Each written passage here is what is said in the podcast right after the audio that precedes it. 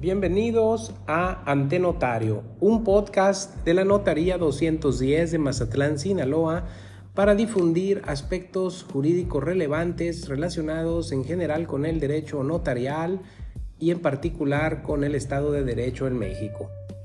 Los saluda con gusto Fernando García Sáiz, titular de la Notaría, y en esta ocasión vamos a hacer referencia a una resolución administrativa emitida por la Secretaría General de Gobierno del Estado de Sinaloa, en virtud de la cual se suspendió de manera definitiva el ejercicio del notariado al titular de la Notaría Pública 149 en este estado. La relevancia de la decisión gubernamental se centra en los siguientes componentes. El expediente se originó a causa de una queja. El quejoso fue una autoridad los actos imputados al notario fueron calificados en la resolución como negligencias graves. La resolución administrativa se puede decir que sólida, robusta y bien redactada. Me parece, constituye una piedra de lanza y un buen precedente que contribuirá a ordenar las conductas de los fedatarios públicos en Sinaloa. El antecedente de la queja viene dado por la actitud que tomó el titular del registro público de la propiedad y del comercio en la capital sinaloense, quien rechazó la inscripción de ocho escrituras y abro comillas, debido a que, tras realizar un proceso de verificación, advirtió que algunas de las personas que aparentemente intervinieron en los actos protocolizados en dichos instrumentos fallecieron antes de la fecha de su celebración, cierro comillas. Se trataban de compraventas o donaciones en las que el enajenante había fallecido. Era imposible que hayan podido comparecer ante notario después de ese hecho natural. El notario omitió, no sabemos si dolosamente, el deber de cuidado y puso en riesgo su posición de garantizar la fe pública delegada.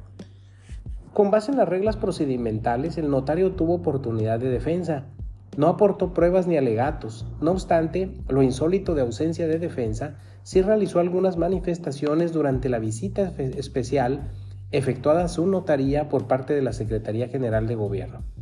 Medularmente, el notario sostuvo que se trató de una suplantación de identidad, que lo sorprendieron ocho veces, pues, y que al no haberse inscrito las escrituras en el registro público no hubo daño alguno. No se sabe si existe denuncia penal por las supuestas suplantaciones de identidad. De las constancias que se estudiaron para la resolución, se advierte un cúmulo de negligencias profesionales que más que suplantación de identidad de los comparecientes, revelan una suplantación de la ética del notario, pues éste ni se cercioró de la identidad de las partes, ni verificó superficialmente que las firmas coincidieran con las de las identificaciones que le exhibieron, y no le causó extrañeza que comparecieran en representación de una persona de 104 años de edad.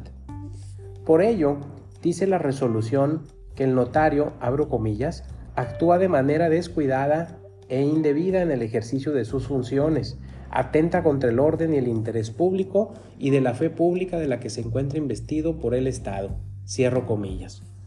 En lo relativo a la ausencia de daño que alegó sin éxito por no haberse inscrito, Cualquier pasante de derecho puede percatarse de que se trata de un sofisma.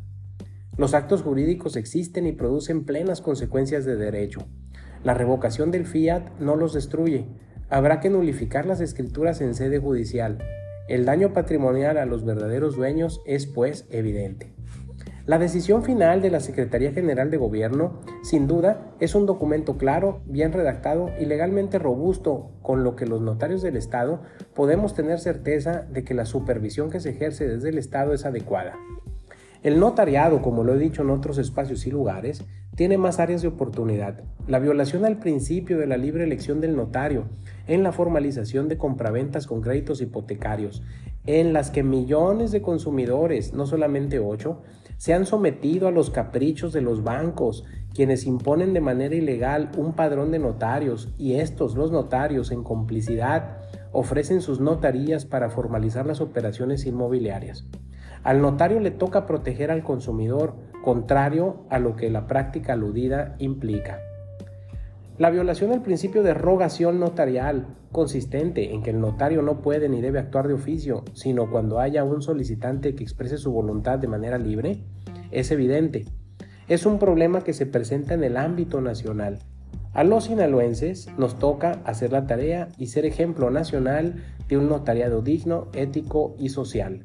Mientras tanto, intereses privados son rectores del notariado, posicionándose por encima de la soberanía de las entidades federativas. Los golpes redoblados de las decisiones administrativas regresarán al notariado la dignidad perdida. Ante notario.